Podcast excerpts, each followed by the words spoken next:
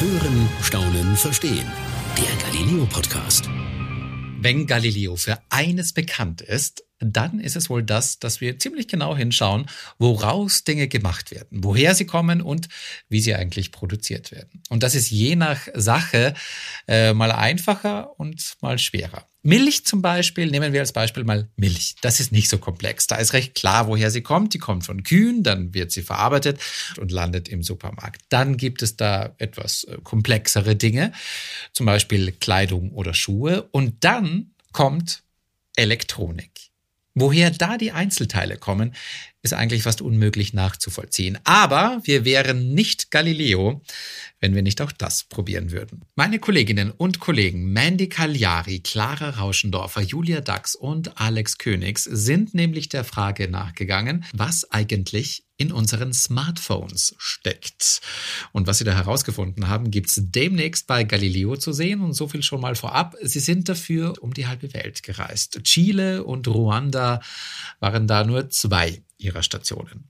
Mein Name ist Peter Kreiner, ich bin Reporter und Chef vom Dienst bei Galileo und freue mich jetzt mit zwei der Autoren des Films zu sprechen. Bei den anderen hat es leider nicht geklappt, zeitlich, aber zumindest sind Mandy Cagliari da. Hallo. Hallo. Und Clara Rauschendorfer. Hallo Peter, grüß dich ich weiß noch gar nicht so genau, was ihr alles erlebt habt, aber wenn, wenn, wenn ich für mich jetzt äh, dieser Frage nachgehen würde, woher unsere Smartphones eigentlich kommen, gingen meine ersten Anfragen wahrscheinlich an große Handyhersteller. Samsung, iPhone, äh, dann hört sich mein Wissen schon auf.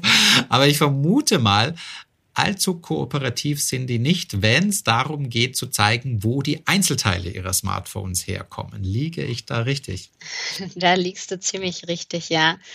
Also vielleicht liegt es gar nicht unbedingt nur daran, dass sie nicht so kooperativ sind, sondern dass das tatsächlich äh, so komplex ist, ähm, dass sie selber manchmal gar nicht hundertprozentig wissen, woher dann wirklich die Rohstoffe herkommen, weil es ja so viele Verarbeitungsschritte gibt von der Mine, aus der wirklich der Rohstoff kommt, über dann die Weiterverarbeitung, dann wird da ein Mini-Einzelteil hergestellt, dann wird dieses Einzelteil Teil auf der Platine angeschraubt und auf der Platine, die Platine wird dann nochmal woanders hergestellt und die kommt dann am Ende zu dem Smartphone-Hersteller. Also ähm, die haben, glaube ich, schon eine der äh, kompliziertesten Lieferketten, die es so gibt. Und äh, deswegen ähm, ist das sehr schwer für die nachzuvollziehen. Wo seid ja. ihr dann also hin? Also quasi, was habt ihr, also an wen seid ihr eigentlich herangetreten? Wir haben uns dann gleich dafür entschieden, dass wir gucken wollen, wie das alles möglichst fair und transparent abläuft. Und deswegen haben wir uns an die beiden Smartphone-Hersteller Fairphone und Shiftphone äh, gewandt. Und die stellen nämlich ähm, Smartphones fair her, teilweise sogar made in Germany. Und ähm, genau, die haben uns da sehr weitergeholfen, dass wir bis okay, jetzt muss ich sagen, bei dem Begriff faires sind. Smartphone, das hört man ja jetzt nicht so so geläufig. Was kann man sich da jetzt eigentlich, oder was ist mit dem Begriff fair eigentlich gemeint? Hinter dem Begriff stecken zum Beispiel ah, okay. äh, faire Arbeitsbedingungen, sowohl in den Minen als auch am Ende beim Zusammenbauen. Ähm, einfach, dass man auch wirklich weiß, woher das kommt. Das ist äh, tatsächlich auch schon was Besonderes eben. Ähm, und dass man auch guckt, dass möglichst viel auch recycelt zum Beispiel in dem Smartphone vorhanden okay, ist. Okay, verstehe. Und, so weiter. und die genau. haben euch dann quasi gesagt, ja, reist mal nach Kenia, reist mal nach Chile oder, oder wie kam es dann dazu? Ähm, ja, tatsächlich hat uns Fairphone zwei afrikanische Minen vermittelt ähm, und haben gesagt, hier haben wir unser Gold okay. her, hier haben wir unser Wolfram her. Äh, man muss dazu sagen, die wissen auch nicht von jedem Rohstoff exakt, äh, die Quelle. Also die sind dabei, das peu à peu alles nachzuvollziehen und sie haben schon einen Teil davon wirklich bis zur Quelle zurück nachverfolgt. Aber ähm, ihr, ihr habt es dann geschafft. Ist eine Heidenarbeit. Ja. ja, also für die zwei Rohstoffe haben okay, wir die cool. Kontakte von Fairphone bekommen und da war das dann auch wirklich ähm, sehr gut. Ähm, hat auch alles ein bisschen gedauert, ne, klarer. Aber ähm, ah. ja, aber am Ende genau äh, haben wir da drehen können und die anderen beiden Rohstoffe haben wir uns in, in Eigenrecherche ähm, ja gesucht. Sehr viele Minen angeschrieben, sehr okay, viele Absagen spannend. bekommen. Es, es, eigentlich ja jetzt mal, sage ich mal schon, äh, denkt man jetzt gar nicht so als erstes dran, Minen. Also du hast gerade schon angesprochen, Gold, Wolfram. Wenn ich jetzt vom, vom, vom Smartphone her denke, also ich hätte jetzt, ehrlich gesagt, wenn du mich gefragt hättest, hätte ich jetzt gesagt, na ja, da ist jetzt wahrscheinlich erstmal viel Kunststoff. Das Display würde ich jetzt mal irgendwie vermuten, weiß ich nicht, irgendeine Art von Glas. Und dann würde ich mal annehmen, ein paar Schrauben wahrscheinlich noch. Innen drin Plastik, was vielleicht die Platine ist oder so. Ähm, und dann würde sich mein Wissen schon aufhören. Es klingt aber schon mal so, als ob da recht viele Rohstoffe drin ja, sind. Ja, also ähm, tatsächlich ist gar nicht so viel Kunststoff drin, wie man denkt. Das ist so um die 17 Prozent. Okay. Ach nur, mhm. ach krass. Und äh, 45 Prozent sind Metalle. Und die ja, kommen eben meistens aus Minen. Und ähm, insgesamt sind so um die 50 Rohstoffe in so einem Smartphone. Also ganz schön viel. 50? Ja. Ach krass. Das finde ich, das finde ich auch eine ganze Menge. Okay, krass. Wo fangen wir an? bei welchem Rohstoff? Ich bin gespannt. Also vielleicht äh, fangen wir gleich beim Gold an, weil dann äh, kann Clara von ihrer aufregenden Reise erzählen. Ah, ich verstehe. Also okay, du hast, du warst quasi beim, beim Goldschürfen, du warst in Kenia, glaube ich, gell? Richtig, richtig. Ich war in Kenia. Hm, wie du vielleicht schon mitbekommen hast, Peter, also Mandy ist so ein bisschen der Brain, also die logistische Zentrale von diesem ganzen Projekt. Und die okay. ist dann an uns Reporter und Reporterinnen rangetreten und hat gefragt, sag mal, Clara, hast du nicht Lust, nach Kenia zu reisen und da in einer Goldmine Gold zu holen? Und ich, Natürlich, sofort. ich hatte, ich war Feuer und Flamme, bin nach Kenia gereist und sagen wir so, ähm, bis und ob ich überhaupt das Geld dann geschafft habe, da waren einige im wahrsten Sinne des Wortes Steine im Weg. Okay. Und zwar, alles hat angefangen, wir sind nach Kenia gereist, sind dann mit dem Auto ewige Zeiten ähm, so ein bisschen nach, also nach Migori heißt die Stadt, das ist ähm, mhm. im Westen von Kenia. Ähm, sagen wir mal so, das ist jetzt nicht der Ort, wo man Urlaub macht. Ähm, mhm. Es gab jetzt keine Hotels, es, es ist wirklich null touristisch. Ähm, diese Stadt Migori und existiert eigentlich nur wegen Goldabbau und wegen Goldbau. Okay, ähm, es ist und in Migori. Aber es ist eine ganze ähm, Stadt also. Es ist eine ganze also Stadt. Es ist eine Minenstadt. Okay. Die Minenstadt hat auch einen Namen. Osiri Mantanda heißt die. Und wir sind dort äh, angekommen. Ich immer noch Feuer und Flamme. Also die ganz lange ja. Autofahrt und alles hat mich noch nicht. Und auch die Unterkunft, die jetzt mehr schlecht als recht eigentlich keine Unterkunft war, hat mich auch noch nicht äh, von meiner Motivation Ui. abgelassen. Ähm, äh, wir sind dann angekommen und es ist wirklich eine Minenstadt. Wellblechhütte an Wellblechhütte reihen sich da und die Leute wow. leben eigentlich direkt neben dem Mineneingang. Und es sind Zehntausende Minenarbeiter, die dort wohnen, leben und arbeiten. Wow. Die okay. dadurch, dass die Minenarbeiter eigentlich ein 24-Stunden-Business ist, gehen die meisten gar nicht erst nach Hause. Die schlafen, essen, leben, haben ihre Familie neben den Mineneingängen. Und äh, ja, da, da sind wir dann angekommen, haben ähm, uns mit einer Mineningenieurin dort getroffen von der Impact Facility, die so ein bisschen versuchen, Minenbau ähm, sicherer zu machen. Und ähm, warum Minenabbau und vor allem Goldminenabbau sicherer werden muss, äh, habe ich dann auch relativ schnell erfahren. Ähm, ich bin da wirklich. Ich kann mir aber auch mal generell schon mal ganz gut vorstellen. Also ich stelle mir gerade, ich habe gerade so dieses Bild äh, von dir da im Kopf. Ich glaube mal, so ein westliches Kamerateam wird dort wahrscheinlich auch jetzt nicht jeden Tag sein, oder? Äh, ich, ich ich wüsste nicht, wann, also mir wurde gesagt, dass da so gut wie noch nie ein westliches Kamerateam ja, das war. Denke ich mir, ähm, das denke ich mir, das denke ich mir. Wir waren auch. Also ihr habt wahrscheinlich auch ganz schön Aufmerksamkeit auf euch gezogen, nehme ich an, oder? Wie allein wie, äh, sind wir den Autos da angekommen, ausgestiegen und ich glaube, ähm, äh, ab der Sekunde, wo ich das Auto verlassen habe, war immer eine Riesentraube an oh Menschen oh um uns oh herum. Gott. Wirklich. Oh mein Gott. Okay, krass. Krass. Ja, andere Welt. Eine ganz andere Welt. Und wo wir jetzt über andere Welt sprechen, ich dachte dann irgendwie in meinem bisschen naiven Denken, ähm, so, jetzt geht's los, jetzt geht's runter und äh, ich kann in die, äh, in, die, in die Mine rein, ich kann ähm, unter, unter Tag sozusagen. Und, mhm. und, und, dann kam schon die erste Ernüchterung. Und zwar, ja, okay dann kam die Mineningenieurin zu mir, Candice, und hat gesagt, ähm, Clara, ich so, ja, wir wissen noch gar nicht, ob du überhaupt darunter darfst. Was? Ja, und okay. ich auch, was? Weil ich bin jetzt von Deutschland nach Kenia gereist. Ja.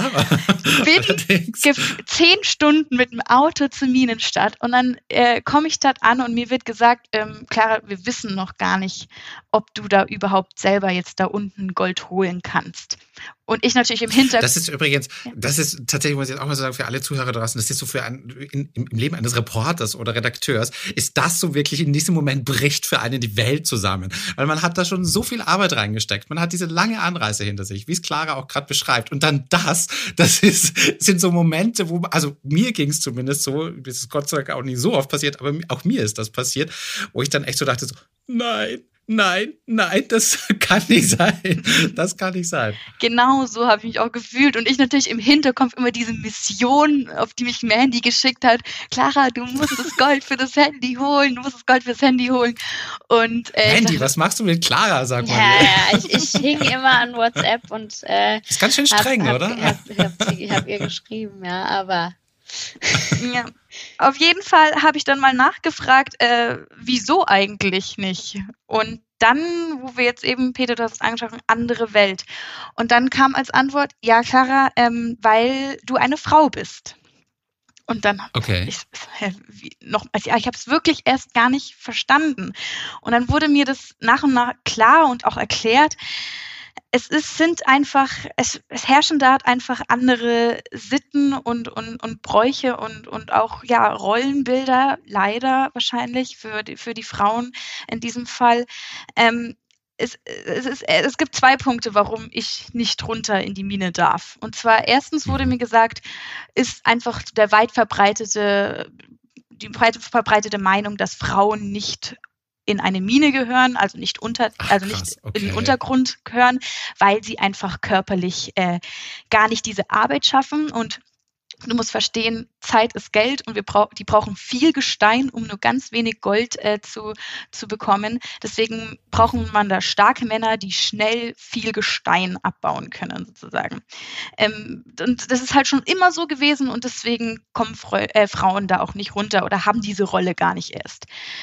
Okay. Und dann die zweite Sache, die mich noch, noch, noch mehr ähm, verwundert hat, ist dann, und zwar, es gibt noch einen Aberglaube, einen Aberglauben-Aspekt. Und die Leute ähm, denken, dass ähm, wenn Frauen in die Mine runtergehen, dass, dass das Gold verschwindet. Was? Wirklich? Also, dass wir Meine Frauen Güte. sozusagen ähm, Bad Luck sind für, für, für die Minenarbeit und vor allen Dingen für das okay, Gold. Okay, krass. Genau. Krass. Und das war Tja, ein. Clara, hast du jetzt, hast du jetzt diese Region goldarm gemacht? Ich habe ich hab, ich hab noch Kontakt sehen und mir wurde gesagt, dass es immer noch Gold zu finden Nein. Oh Wunder, oh Wunder. Denn du hast jetzt schon äh, vorausgenommen, genau. Wir haben dann mit den Minenbesitzern geredet und ähm, mit ein bisschen Überzeugungskraft ähm, durfte ich dann als einzige Frau darunter in die Mine steigen. Wow. Wow. Ich, ich, wollte eigentlich auch gerade fragen, du hast nämlich gerade gesagt, die Bauingenieurin, also du hast ja eine Bauingenieurin getroffen, Candice. Darf die dann auch nicht in die Mine oder? Richtig, genau. Candice ist, Candice kommt aus Kenia. Ähm, sie, sie, sie kommt aus, aus Nairobi. Ähm, äh, sie hat mir selbst gesagt, äh, sie war da auch noch nicht unten und sie war Krass, sich bis ganz okay. Anfang nicht sicher, ähm, ob sie da auch mit runter darf oder nicht. Ähm, das ist einfach, es ist von Mine zu Mine unterschiedlich, muss man dazu sagen. Manche sind Ja. da viel fortschrittlicher schon und, und, und denken nicht, dass, dass, da, dass da Frauen nicht hingehören. Aber es gibt eben weit verbreitet und in vielen Minen, vor allen Dingen in diesem Sektor, ähm, wo es wirklich noch so Kleinstbergbau oder handwerklicher Bergbau, wie man das nennt, ähm, Mhm. da, da ist es noch recht weit verbreitet, dass Frauen da ähm, nichts zu suchen haben. Und ich muss auch ganz ehrlich sagen, ich habe in der Mine drinnen keine einzige Frau gesehen. Wahnsinn. Es hört sich auch so ein bisschen so an, äh, wenn ich es mir jetzt ein bisschen vorstelle. Also ich versuche mir auch gerade so dieses Bild vorzustellen. Also es hört sich jetzt nicht nach modernen Maschinen und großen, sage ich mal, wie man sich bei uns irgendwie in Steinbruch oder sowas vorstellt an, sondern ist es dann eher, sage ich jetzt mal so, ein Berg mit einem Eingang und dann passiert alles unter Tage. Also hast du ja schon gesagt, es ist alles unter der Erde, aber ist dann so ein Eingang oder sind das viele, mehrere Eingänge? Wie kann man sich das vorstellen? Ja, genau. Also ich dachte auch zuerst, es wird einen Eingang geben, man geht dann in den Berg rein und das ist es. Aber als ich in dieser Minenstadt angekommen bin und dann diese ganzen Wellblechhütten gesehen habe, habe ich erst Mhm. realisiert, dass hinter, un, hinter jeder zweiten Wellblechhütte gefühlt Ach, ein. Mineneingang ist. Nee. Und Echt? Ach, Wahnsinn. Genau, und es geht dort dann runter in, in die Erde und es gibt ganz verschiedene Minenbesitzer, die, die eben gehören und da ihr Business machen. Ah, verstehe. Ah, das ist jetzt auch gar nicht so, so ein Konzern, der, dem da alles gehört, sondern es klingt so ein bisschen, jeder versucht da selbst sein Glück. Genauso ist es, genauso ist es. Wahnsinn. Ja, tatsächlich, äh, ich muss gerade an eine Geschichte denken, ähm, auch in, in einem unserer Podcasts, äh, lohnt sich auch reinzuhören. Ähm, auch, auch Christoph Karasch war mal in Südamerika, ähm, auch in einer fairen Goldmine und hat ganz Ähnliches erzählt. Also es scheint überall auf der Welt gar nicht mal so unterschiedlich zu sein, was so die Bedingungen für, für, für Goldabbau zum Teil sind. Aber ich bin äh, jetzt immer noch gespannt quasi, wie es wie es bei dir weitergeht, Clara. Ja, genau. Auf jeden Fall ähm, stand ich dann vor, äh, war erstmal die erste Enttäuschung oder die kurzen Schock, dass ich da nicht rein darf, überwunden und ich wieder Feuer und Flamme, wie du vorstellen kannst. Wie von Anfang, die Motivation war wieder da. Also ich gehe in diese Wellblechhütte rein und dann kam der nächste Downer, weil als ich dieses Einstiegsloch gesehen habe, dachte ich mir so, was hast du dir da angetan? Wirklich, es war, war ein Loch in der Erde. Es war pechschwarz. Ich habe einmal kurz drüber gelugt. Es war, man hat nichts gesehen. Man hat, man ist sozusagen ins Schwarze runtergestiegen. Gesichert war das alles äh, gar nicht, äh, gefühlt nicht. So zwei Holzstreben und eine kleine Winde sozusagen, wo die ihr, wo die ihr Material runterlassen. Und äh, ja, das war's auch. Und wenn wir jetzt auch gerade über Sicherheit reden, ich habe dann Ja. mein äh, Sicherheitsoutfit äh, bekommen, was eine Mhm. Warnweste war, ein, ein Helm und eine Taschenlampe, die mit Tape an den Helm getaped worden ist. Und das war's. Ach du meine Güte. Und das ist ja Und schon eine faire Mine, ne? Also, Ich wollte, ja, ich, genau, das wollte ich ohnehin noch fragen. Also quasi, es klingt aber auch, äh, also, äh, das hat dich aber auch Überwindung gekostet, oder? Also ich sag dir ganz ehrlich, ich glaube, ich wäre an diesem Punkt, hätte dann auch gesagt, so, Leute, ähm, also, ich weiß nicht, wie hoch mein Vertrauen in euch alle ist. Ähm, aber ich meine, das ist ja auch echt ein hohes Risiko, dem man sich da aussetzt und sagt, okay, ich gehe da jetzt rein. Auf jeden Fall. Und ich muss auch ganz ehrlich sagen, dadurch, dass ich nicht runter sehen konnte und mir davor niemand wirklich Informationen geben konnte, ich habe den Minenbesitzer, der mit mir da runtergehen wird, ähm, eine, eine Minute vorher getroffen. Candice konnte ja nicht mit runter Okay. sozusagen. Also Ja. ist, bin, bin, bin ich mit Tobias, so hieß der Minenbesitzer, ähm, als mein, mein Helfer da unten sozusagen sollte ich runtersteigen. Also eigentlich ein wildfremder Mann. Ähm, und Wow. eben mein Kamera. Und dann dachte ich, genau, dann war es so, dann dachte ich, okay, zumindest habe ich, habe ich meinen mein Kameramann und meinen Kameraassistent dabei. Ähm, wir drei, mit denen, äh, wir drei Mhm. unterstützen uns da unten schon. Das, das Mhm. wird schon. Wow, Clara. Aber auch Respekt, dass du das gemacht hast. Also das ist schon, ich finde, das, ich das sind auch immer dann so die Punkte. also da, geht es dann auch nicht mehr so sehr darum, quasi, ähm, äh, finde ich jetzt das und das raus, ist, ist das das Ziel, sondern wenn man irgendwann mal an den Punkt kommt, wo man dann selbst nachdenken muss und sagen so, okay, wenn ich das jetzt mache, dann kann das richtig, richtig gefährlich für mich werden. Ist es mir das wirklich wert? Ähm, und da finde ich es auch absolut legitim zu sagen, so, oh, Moment mal, also das ist mir jetzt ein bisschen zu unsicher. Deswegen allerhöchsten Respekt, dass du das trotzdem gemacht hast. Hast du ja schon ein bisschen vorausgenommen gerade. Mhm. Ja, ich muss ganz ehrlich auch sagen, Peter, in dem Moment war es mir gar nicht so bewusst, ja. was ich da eigentlich gerade ja, mache. Ja, und ist ja leider sehr oft so, ja. ja. Wirklich. Und ich wusste auch nicht, also das ist, man blendet das irgendwie so aus, aber jetzt, ähm, jetzt wieder zurück und als wir das Material gesichtet hat und Mandy hat ja auch schon ein bisschen was von gesehen, ähm, dachte ich mir so, oh Gott, da gab schon so ein, zwei Situationen, mhm. oder Mandy, du hast ja auch ein paar Bilder gesehen, wo ich dachte, oh, was hast du da gemacht? Ja.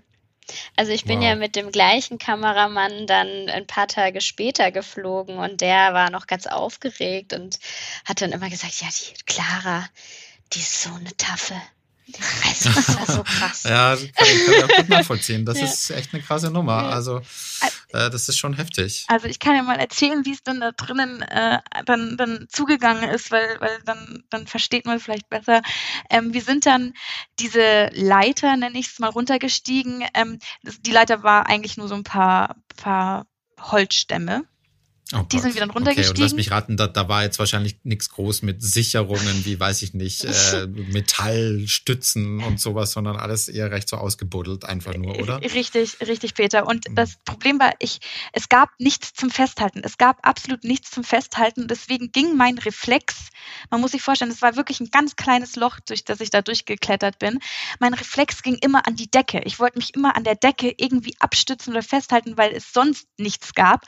Und ich wurde dann dann äh, die Sekunde später wurde ich äh, sofort, don't touch, don't touch. Ähm, berühre nicht die Decke, berühre nicht die Decke, weil sonst Geröll das sind runterkommt. keine Sätze, die man so was hören möchte, oder? Also ganz ehrlich, wäre ich da gewesen so, okay, äh, warum, wieso, ich möchte wieder raus. Also Richtig, schon, also ich habe mir auch gedacht, Scheiße. don't touch die Decke, warum soll ich die Decke, ja. ich kann, wo soll ich mich sonst festhalten? Ähm, oh ich durfte mich nicht an der Decke festhalten, weil sonst das Geröll runtergekommen wäre und das ist wirklich auch ein Problem und das war noch die Situation. Ist auch einmal passiert, ne? Ja, richtig, Mandy, du hast es gesehen im Material Material. Ähm, ich war immer relativ, also wenn man sich das Material anschaut, ähm, ich habe immer versucht, so eine Fassade aufzurechtzuhalten, so ein bisschen, ja, ja, das geht schon. Ich wollte vor allen Dingen auch nicht vor den hier Minenarbeitern jetzt hier gleich äh, in Tränen aus, aus, aus, ausbrechen. Aber ich glaube, die Sekunde, und da gibst du mir recht, Wendy, wo Geröll auf mich drauf fällt, weil oh irgendwer Gott. oben was losgetreten ist nicht hat. Dein Ernst, Clara. Da sieht man in meinem Gesicht, wow. das macht ja. jetzt keine Spaß mehr hier unten. Da, das ist da auch total fällt verständlich. Die, fällt dir ein bisschen die, die Maske aus dem Gesicht, ja. Da das ist so aber auch total verständlich. Ja, oh ja. Gott. Du hast trotzdem weitergemacht? Wir, wir haben weitergemacht. Ähm, du, ihr wow. müsst euch so vorstellen, ich bin dann unten angekommen. Das waren dann ungefähr oh, 25 Meter unter der Erde waren wir. Und es ging aber, und dann kommt man auf so eine kleine Plattform. Und ich sage kleine Plattform, zwei Menschen können da stehen, gebückt. Und es geht rechts aber nochmal 50 Meter runter, weil das wie so Stockwerke aufgebaut ist. Also auf jedem Stockwerk ist dann so eine kleine Höhle, in denen die Arbeiter sich dann irgendwie reinzwängen und dort dann eben versuchen, die Goldvene zu finden und an der Goldvene entlang zu arbeiten. Und hier war auch schon das nächste Problem. Wir dachten, wir gehen da runter mit Kameramann, mit Kameraassistent, mit einem Rucksack voller Objektive, dass wir da vielleicht auch noch ein Licht, mhm. damit wir da alle schön ausleuchten können. Äh, ja, ihr könnt euch vorstellen. Nee, gell. Äh, das hätte, hätte, hätte Fahrradkette, wirklich. Mhm. Wir, wir konnten ja, ja. nur zu zweit da unten sein. Der Kameraassistent musste sofort wieder nach oben gehen, weil kein Platz da war. Und wir oh sind Gott. letzten Endes nur mit einer Kamera und einem Ko Objektiv da unten gewesen und die Lichter halt von unserer, von unserer Taschenlampe. Das heißt, äh, wow. Produktionsbedingungen minimal. und dann ging es los. Dann wurde mir ähm, Hammer und Meißel, wirklich Hammer und Meißel in die Hand ge ge gegeben und die, die Minenarbeiter haben mir noch die Goldvene gezeigt, an der ich hämmern soll. Und ähm, dann habe ich äh, mich da zwischen zwei Felsen gestemmt, weil da ging es auch dann wieder oh runter und habe angefangen zu, zu hämmern. Und es ich will nicht lügen, es waren wirklich keine zehn Minuten, höchstens Viertelstunde, an die ich an einen Stein hingehämmert habe. Der hat sich nicht gelöst und ich war komplett nass geschwitzt. Da unten ist es so heiß, da unten ist keine Luft, kein Licht. Der ganz, das, das ganze Luft ist voller Staub, hat sich auf, auf, auf, auf mich gelegt, der ganze Staub. Okay, ähm, und es war so anstrengend, dort nur einen einzigen Stein aus der Wand zu lösen. Scheiße. Und, und ich nehme an, für die, die Menschen, die dort arbeiten, ist das Alltag. Und für die ist das, die machen das jeden Tag. Die machen das jeden Tag und nicht nur, ich meine, nicht nur eine Stunde, sondern äh, zwölf Stunden. Oh, okay, gleich so, zwölf Stunden. Also hier nichts mit, äh, ich sag mal, Arbeitszeit, Arbeitsrecht ist da wahrscheinlich nicht so. Mine schläft nie, wurde mir gesagt. Die Mine schläft nie. Wirklich? Ach krass. Wow. Und das Problem ist natürlich auch, warum die so viel Zeit da unten verbringen, ist, dass ähm, das, das, weißt du vielleicht auch noch von deinem anderen Podcast, äh, den du über Goldabbau gemacht hast, aber ähm, man braucht extrem, extrem, extrem viele Steine und Geröll, um nur ganz, ganz, ganz wenig Gold daraus zu bekommen, weil das Gold in diesen Steinen eben nur in kleinsten, kleinsten, kleinsten Partikeln ähm, ist sozusagen. Deswegen brauchst du säckeweise ähm, Steine, um daraus dann ganz, ganz wenig Gold zu gewinnen. Deswegen müssen die einfach ständig, ständig arbeiten, um, um irgendwie Geld zu machen, ja. Äh, tatsächlich, ja, das hat Christoph damals auch genauso beschrieben. Man hat jetzt einfach so diese Vorstellung, die mir einfach so aus Comics kommt, wo du dann dieses Golden Nugget aus der Wand schlägst und plötzlich so ein Straußenei großes Stück Gold ja. hast. Also die Vorstellung hat mir Christoph damals schon genommen und meinte so, nein, das ist komplett unrealistisch und passiert nur alle Millionen Jahre, wenn überhaupt mal irgendwie. Die Realität ist tatsächlich so, wie du es auch gerade beschreibst. Was ich aber da noch, was sich da, glaube ich, ein bisschen unterscheidet, ist, ist ähm, es hört sich so an, in Kenia geht's nach unten. Also ich, das heißt, die müssen wahrscheinlich, ich nehme jetzt mal nicht an, dass es da Lastenaufzüge gibt, wo das Material nach oben transportiert wird, sondern lass mich raten, die tragen das selbst nach oben. Ähm, ja, also in der Mine, in der ich war, gab es nichts wie Aufzüge oder sowas. Es gab Krass, tatsächlich, ja. es wird dann, äh, die, die Säcke werden dann aus diesen kleinen ja, Höhlen, wie ich es gerade vorhin gesagt habe, ähm, rausgetragen und dann zu dieser ja, Treppe gebracht, die ja wirklich ähm, eigentlich nur ein paar Baumstämme sind, ähm, diese mhm. Leiter. Und dort kommt dann ein, ein, wirklich ein Seil runter und dann bindet man jeden einzelnen Sack an das Seil und oben wirklich dann per Hand wird dann, äh, wird dann der Sack nach oben gezogen an der Seilwinde. Also nichts mechanisiert. Aber dafür, das, das, ist, ähm, das ist der Kleinstbergbau, der handwerkliche Bergbau. Da gibt es keine Maschinen. Ach krass, okay, Wahnsinn. Wie geht's dann weiter, Clara? Also nach einer Stunde da unten habe ich dann geschafft, einen Sack ähm, voll zu machen und der wurde dann mit mir sozusagen wieder nach oben gebracht. Ich habe den dann an die mhm. Seilwinde und bin dann hoch spaziert. Und spazieren ist hier wirklich äh, eine Übertreibung. Ähm, und oben war ich dann komplett nass geschwitzt. Also das komplette Team nass geschwitzt, fertig, ähm, äh, erleichtert natürlich, ähm, dass, dass ich das so geschafft habe. Und, und dann wurde mir gesagt, äh, ja, du hast jetzt erstmal nur den ersten Schritt von ganz, ganz vielen äh, Ach, geschafft. Güte. Okay. Okay. Genau. Und wie geht's weiter? Und dann und dann nicht so, was meint ihr wie den ersten Schritt? Und, und, und ja. äh, letzten Endes äh, wird Gold, äh, die Goldmine, ähm, wie man es nennt, ähm, in vier Schritte aufgeteilt und das war wirklich erst der erste davon. Und da habe ich jetzt auch gelernt, dass, ähm, dass sobald ich wieder am an der Oberfläche war. Hier kommen jetzt nämlich die Frauen ins Spiel. Also Goldminen-Business mhm. ist nicht reine Männersache, was ich ja am Anfang des Tages mir irgendwie so gedacht habe, wo mir nur Männer entgegenkamen und, und, und Frauen noch nicht mehr erlaubt waren, äh, da runter zu gehen. Nein, jetzt ähm, kommen tatsächlich sehr, sehr viele Frauen ins Spiel für die nächsten Schritte. Es ist nämlich dann so, dass ähm, in einem Modell, das es da gibt, die Frauen den Männern die Säcke abkaufen. Kaufen? Sie kaufen ihnen dieses, das Material ab? Richtig. Also ähm, sie kaufen den Männern die Säcke ab, um dann dort, daraus das Gold zu, zu gewinnen. Und sie okay. müssen ja den Männern die Säcke abkaufen, weil sie ja selber gar nicht runter dürfen. Ach, okay. Genau. Ist, ist das dann der Verdienst der Männer? Also ist, ist, oder werden die noch von anderweitig irgendwie also bezahlt? Es, Wahrscheinlich nicht. Also, nein, okay. also es gibt verschiedene Modelle natürlich. Es gibt, ähm, es gibt ähm, Minenbesitzer, denen gehört ähm, komplette Belegschaft, die dann alle Steps sozusagen machen. Aber das ist eben auch ein mhm. Modell, äh, wie es funktioniert, Verstehe. dass die Frauen, die über, äh, die eben oben arbeiten, den Männern das Geröll abkaufen. Und hier kommt jetzt Esther ins Spiel. Esther ist nämlich auch eine Goldminerin, ähm, die übertags arbeitet. Und ähm, um das nochmal ich glaube, um nochmal zu verstehen, was das für, für, für ein System ist, die, die Frauen kaufen also diese Säcke und wissen ja noch nicht mal, ob da überhaupt Gold drin Ach, ist. Weil es kann auch stimmt, sehr, sehr ja gut sein, dass, dass in diesem ganzen Geröll nichts drin ist. Das heißt, das, das Risiko ja dem, tragen ja nur die Frauen. In dem Fall auf jeden Fall.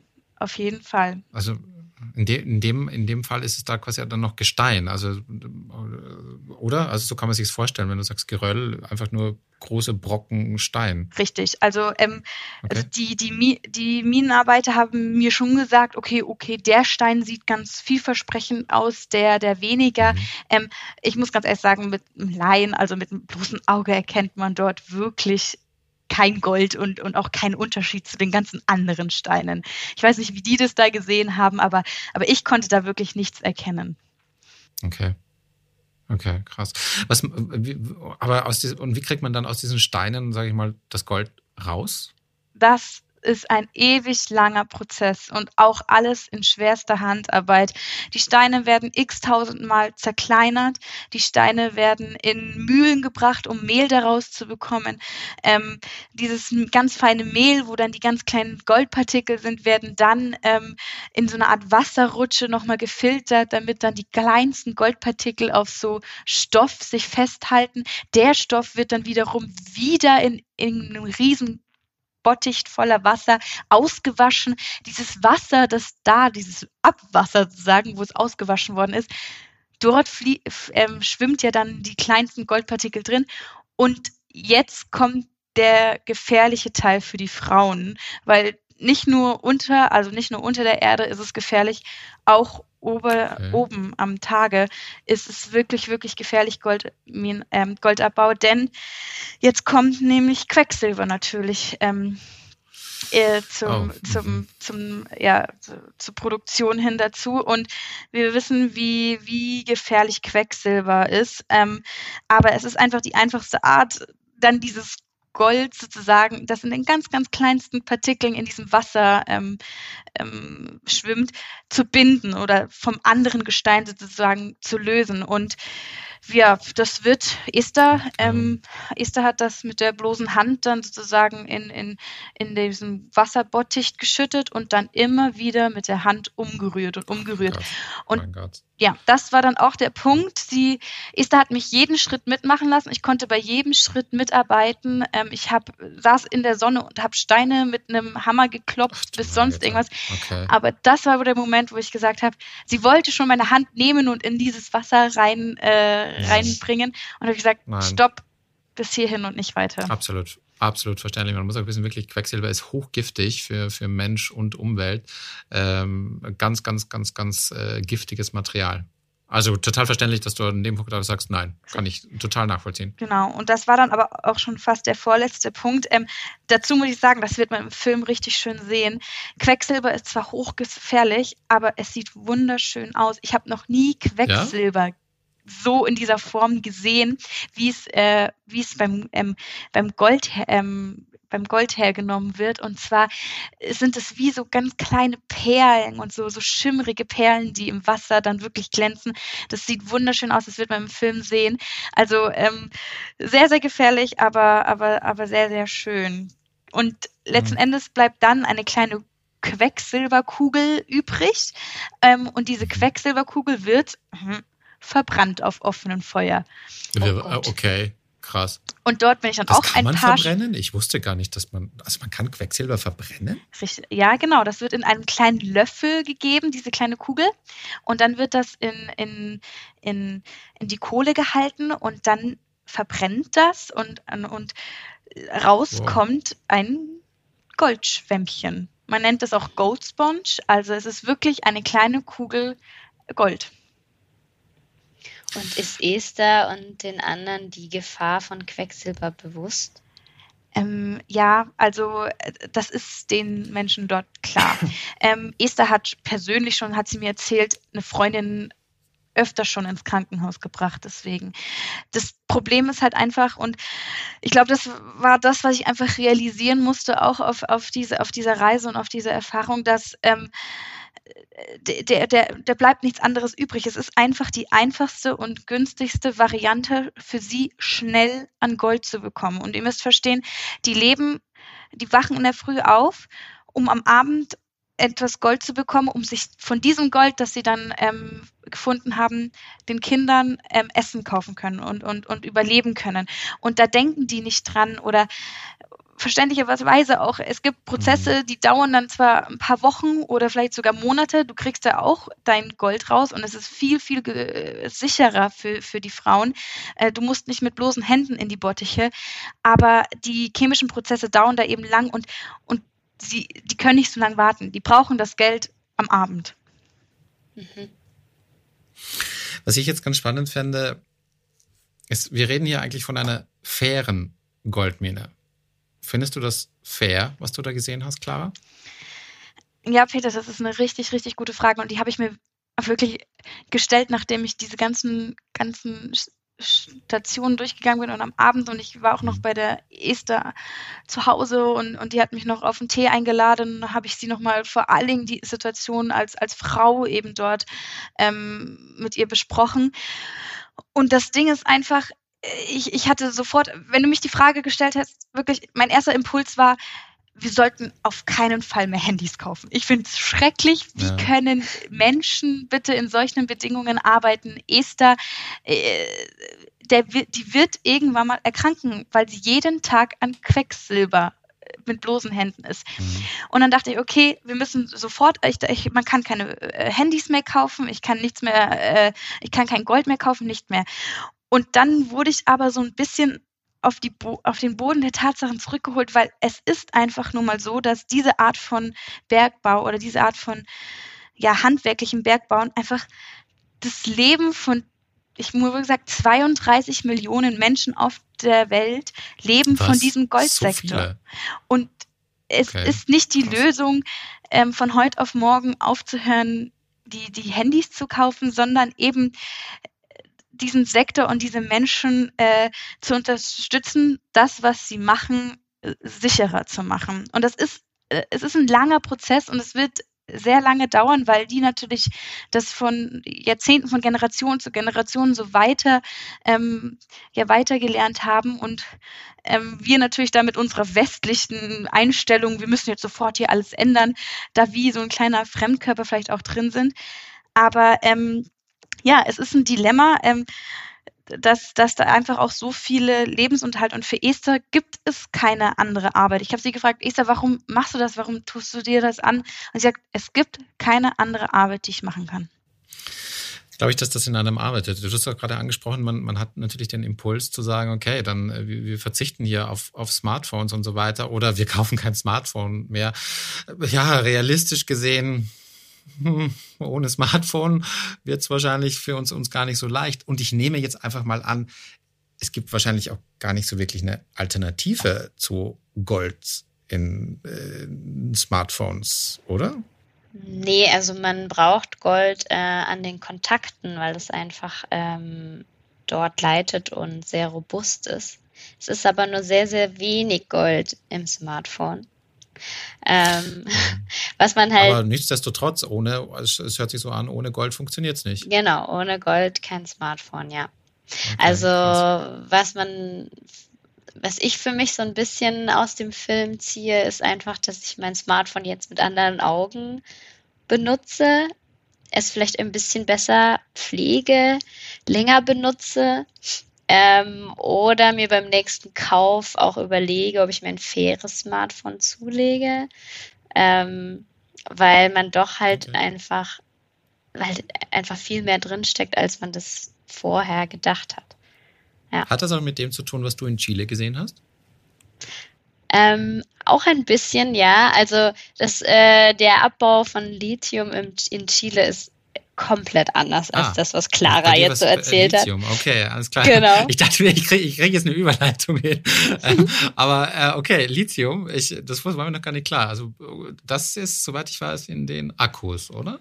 Genau, also Lithium braucht man äh, in den Akkus. Das macht unser Handy erst ähm, wieder aufladbar und dass die Akkus so klein sein können und wir unsere Handys überall hin mitnehmen können. Und ähm, ja, Lithiumabbau ist ja auch sehr umstritten, weil eben äh, fast die Hälfte des Lithiums auf der Welt aus der Atacama-Wüste in Chile und Bolivien äh, kommt, also aus ähm, genau dieser Ich glaube, den Namen Atacama-Wüste hat man schon mal gehört. Das ist, glaube ich, groß, trocken. Ist da nicht auch viel Salz oder so? Genau, es ist der, es ist der trockenste Ort der Welt. Und das ist insofern wirklich, wenn man da hinfährt, sehr paradox, weil ähm, man fährt halt eine unfassbar lange Zeit. Also wir sind auch fast zwei Stunden zu dieser Mine gefahren durch ein total karges Gebiet. Es ist alles braun. Ähm, man sieht ab und zu so Virunias, das sind so so ähnlich wie Lamas, die sind echt ganz süß. Aber äh, ansonsten ist da jetzt nicht viel. Ähm, und je näher wir der Mine gekommen sind, desto mehr haben wir dann auch schon so gesehen, dass der Boden so total salzig ist. Also das ähm, sieht einfach äh, aus, als wäre sich, hätte sich so eine Salzkruste auf dem Boden gebildet. Und das Ach, ist, ja. Das, ist, weil das hört da, sich auch heiß an. Also, ja. Wir mal an, Wüste ist heiß, ja. Okay. Es war so heiß. Also, es, es ging gerade noch, weil da ist jetzt Herbst. Ähm, Im Sommer, glaube ich, ist es doch wesentlich schlimmer. Ähm, aber die UV-Strahlung ist da einfach so krass. Also du, man hat das richtig auf oh. der Haut gespürt. Das war so ein bisschen wie wenn man im Solarium ist oder wie wenn man den Ofen aufmacht. Oh, ähm, ja, also ich habe mir auch 50er Sonnencreme drauf geschmiert. Ähm, und krass die da dadurch, dass gesagt, Genau, die, also die Mine ist jetzt quasi ganz anders als die, die, wie sie Clara beschrieben hat. Wenn du mich jetzt fragen würdest, wenn du sagst ganz anders, dann würde ich jetzt tatsächlich genau darauf bitten, große Maschinen, Übertagbau und es taucht plötzlich, du fährst durch diese Wüste und plötzlich taucht hier eine riesige Maschinenmine auf. Das wäre jetzt das Bild, wenn du sagst, es ist ganz anders als bei Clara in Kenia. Ja, also nicht ganz. Es ist auf jeden okay. Fall überirdisch. Ähm, aber auch da sind jetzt keine riesigen Maschinen, also es ist auf jeden Fall sehr viel moderner.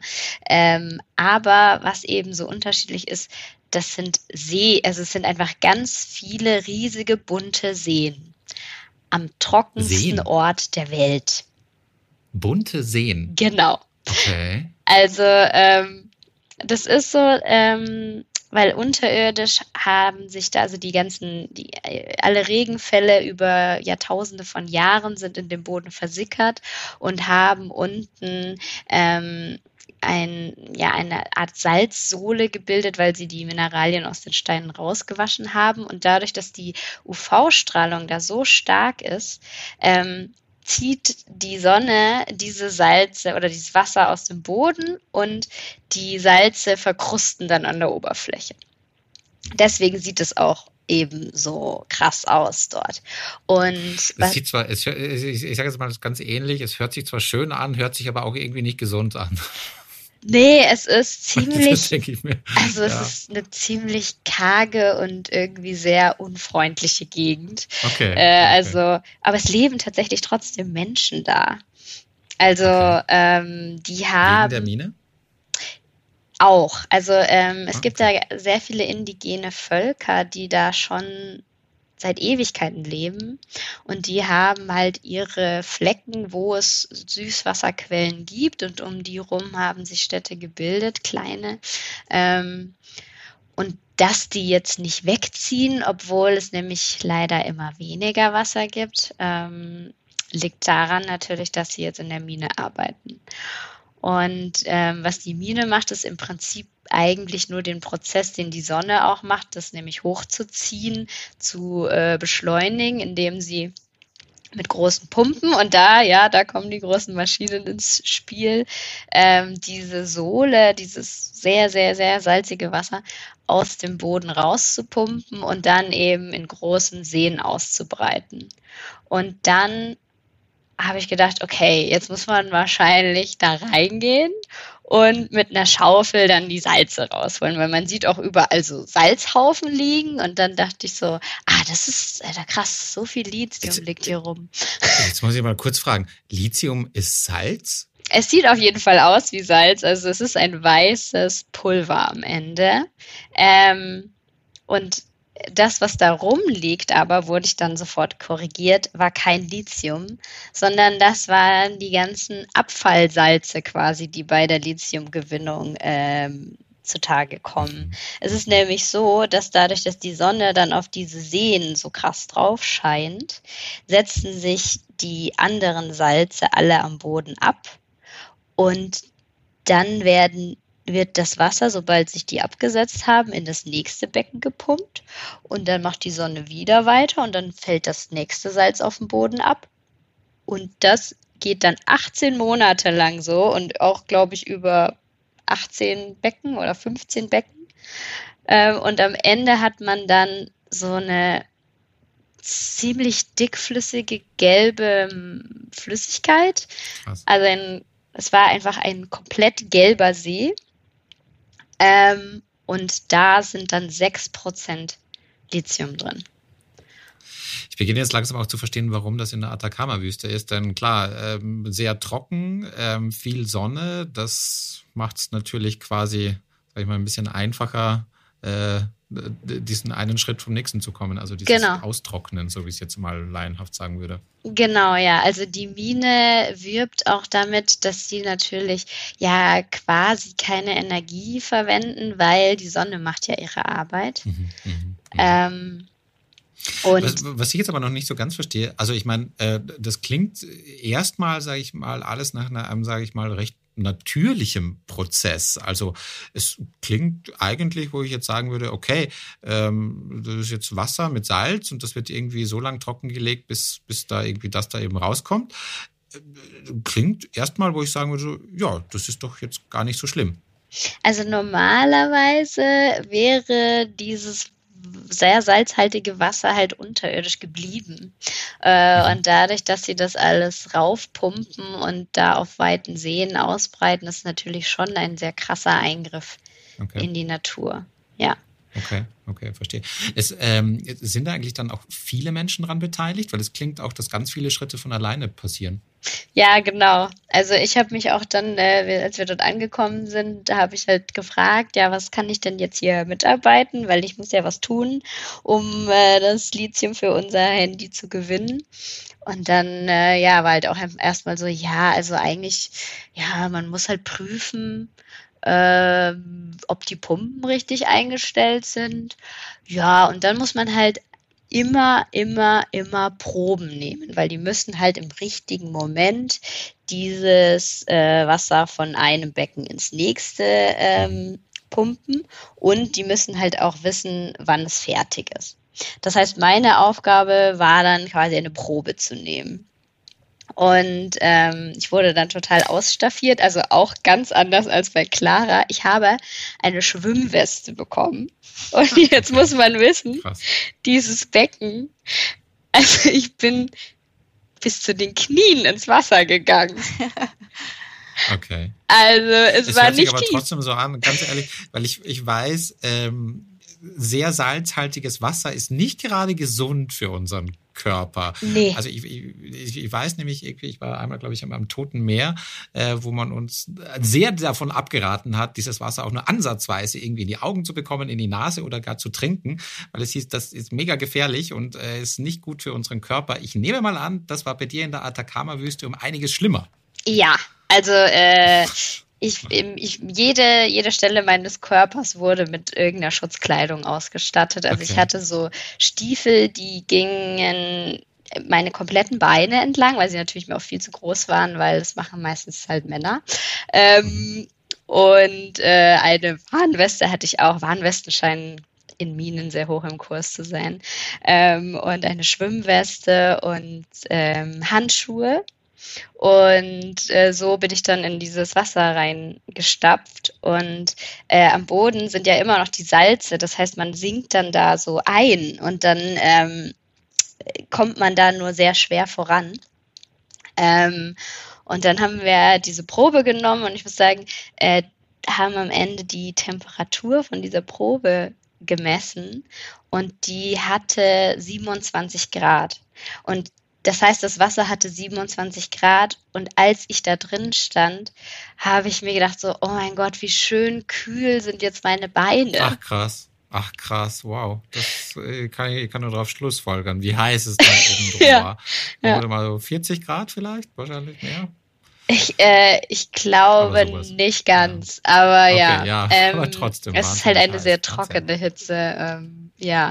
Okay. Und ich habe dann auch, als ich meine Handschuhe ausgezogen habe, ähm, ist auch so ein bisschen von diesem Lithiumwasser an meine Haut gekommen und ich habe auch äh, gleich so einen ganz leichten Ausschlag bekommen. Also nein, ich glaube, es ist nicht besonders gesund. Ja. Aber sag mal, also hinten raus, jetzt, äh, ich, ich versuche noch quasi die Schritte für mich nachzuvollziehen. Also das, das letzte oder der letzte Schritt oder das Material, was da dann quasi übrig bleibt, ist eine Art dickflüssig, also was dickflüssige, gelbes, zähes, ähm, wo, wie du vorhin meintest, wie viel waren es? 6% Lithium drin sind. Genau, ja. Also im Prinzip sieht es aus wie Apfelsaft. okay, okay. Ja. Das ist aber nicht das, was dann in unseren Handys drin ist, oder? Also ich meine, in unseren Akkus ist ja keine Flüssigkeit drin. Nein, genau. Also das muss dann in einem sehr aufwendigen chemischen Prozess weiterverarbeitet werden. Und äh, dafür haben wir am nächsten Tag in der so einer Chemiefabrik gedreht und ähm, da wird das in höchst komplexen Prozessen aufgearbeitet. Also ähm, auch, da werden Stoffe hinzugefügt, unter anderem Kerosin. Ähm, Krass. Okay. Ja, also dass das dann am Ende wirklich ähm, das ist, was in unseren Handys steckt. Und wie sieht da dann das Endmaterial aus? Ist das ein fester Block, wie, weiß ich nicht, kann ich mir das vorstellen, wie Teig oder wie Erde oder. Es sieht aus wie Mehl. Ja? Mhm. Auch so hell, so weiß? Es oder dunkel? sieht exakt aus wie Mehl. Wirklich? Ja. ja. Es ist auch so fein okay. gemahlen, es ist, ja.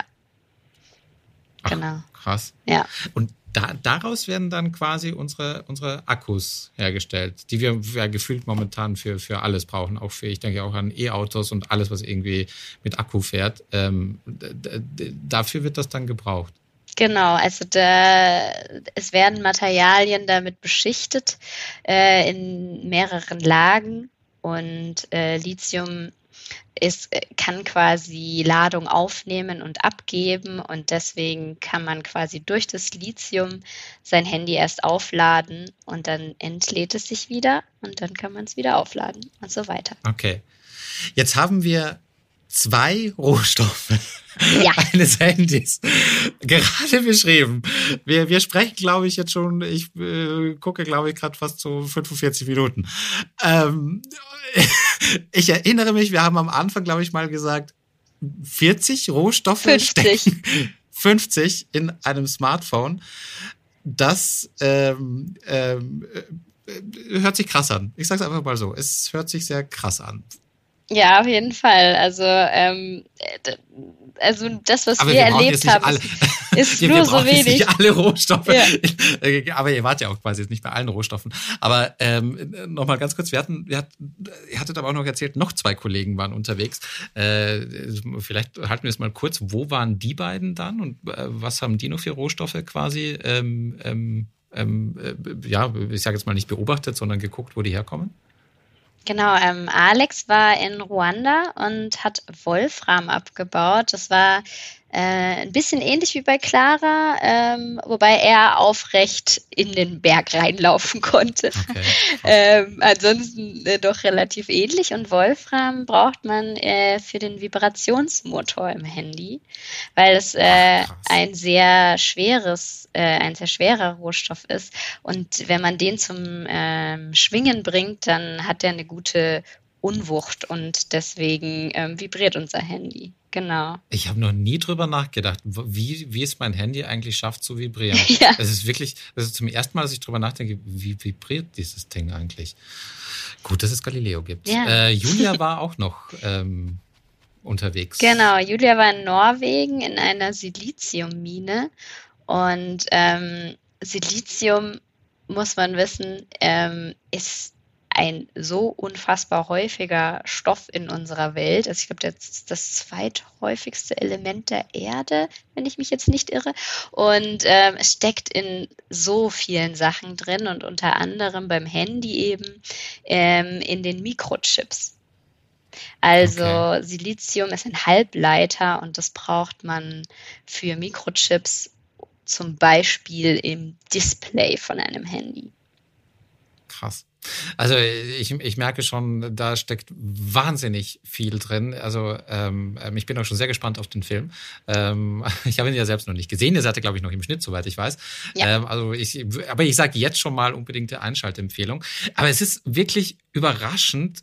Also wenn man denkt, so, wisst ihr, gerade so ein Alltagsgegenstand, so ein, so ein Handy, was ja jetzt auch, ich meine, das ist ja nicht mal groß, das ist ja echt, passt in jede Hand, wissen wir ja. Ähm, wie viel da wirklich so dahinter steckt. Und ich sage jetzt auch mal, ich habe jetzt gerade tatsächlich mein Handy in die Hand genommen. Also, was da alles aus aller Welt so drin steckt. Äh, krass. Sehr ja. überraschend. Ja, und das ist auf jeden nicht, Fall so. Ja, was mir auch, was ich auch so faszinierend finde, ist nicht nur, was da drin steckt, sondern auch, wer dahinter steckt. Also die ganzen Menschen, die dahinter stecken, sei es eben in meinem Fall Esther aus Kenia oder die ganzen anderen Minenarbeiter und Menschen, die einfach in diesen Sektoren arbeiten, ähm, die, die, haben alle ganz verschiedene Geschichten und ganz verschiedene ähm, ja, Beweggründe, warum sie das tun, was sie tun. Und ähm, das ist wirklich, und, und, alles verbindet irgendwie eine Sache und das ist das, das, unser Smartphone. Das ist sehr beeindruckend für mich gewesen wir hängen halt dann doch irgendwie alle zusammen als Menschheit. Keiner kann so ein bisschen und keiner kann so wirklich ohne den anderen. Zeigt, scheint auch, scheint auch diese Geschichte äh, wieder, wieder mal zu zeigen. Auf jeden Fall. Was nehmt ihr mit von euren Drehreisen? Was, also ihr habt ja echt spannende Sachen erlebt. Mandy, du hast ja vorhin schon so ein bisschen gesagt, so, du würdest eher so Richtung, Richtung äh, gucken, ja, Vorsicht bei neuen Smartphones. Ja, also das auf jeden Fall. Und ähm, ich meine, wer jetzt nicht auf sein iPhone verzichten möchte, vielleicht einfach mal ein bisschen länger benutzen, ein bisschen mehr wertschätzen, was eben diese Menschen alles getan haben, damit man jetzt dieses iPhone in der Hand halten kann. Clara? Ja, geht mir, geht, geht mir genauso. Ähm, man, also ich muss ganz ehrlich sagen, davor war mir nicht bewusst, äh, was es bedeutet, ein Smartphone in der Hand zu halten. Und vor allen Dingen war mir nicht bewusst, und, und das nehme ich, nehme ich, glaube ich, mit, dass sowas, was für mich so selbstverständlich ist, äh, für andere eben nicht so selbstverständlich ist. Ich meine, ich habe ein Handy seit, seit Jahren und als ich, ähm, als, als e, ganz bezeichnende Situation, als ich Esther mein Handy gezeigt habe ähm, und ihr gesagt hat, dass, dass dort Gold drin steckt, äh, dann hat sie mich mit riesigen Augen angeschaut und hat gesagt, ich arbeite jeden Tag mit Gold, aber, aber ich habe habe selbst kein Handy und ich weiß, wusste auch oh, nicht, dass mein. Gold da reingeht. Und das wow. ist sowas, was ich auch wieder mitgenommen habe, dass einfach nicht, nicht für selbstverständlich nehmen, was, was, was wir so für Alltagsgegenstände bezeichnen, sagen wir es so. Und wie schön, dass ihr das zeigt in dem Film und äh, wir es alle sehen können. Ähm, daher sage ich an dieser Stelle schon mal vielen, vielen herzlichen Dank, dass ihr, ihr da wart und äh, diese, diese ja, krassen Sachen da wirklich äh, gefilmt habt und das jetzt in den Galileo-Film verpackt. Und vielen Dank für eure Erzählungen, das, das jetzt schon hier zu teilen. Ich habe euch mit, mit, mit großem Interesse zugehört. Ja, vielen Dank dir, Peter. Danke für die Einladung. Äh, und daher jetzt nochmal zum Ende nochmal die Einschaltempfehlung. Äh, Wer es verpasst hat, online gucken. Ähm, und wir hören uns dann beim nächsten Mal wieder. Tschüss. Das war's für heute beim Galileo Podcast. Mehr von Galileo gibt's auf Galileo TV, in unserem YouTube-Kanal und natürlich täglich um 19.05 Uhr auf Pro 7.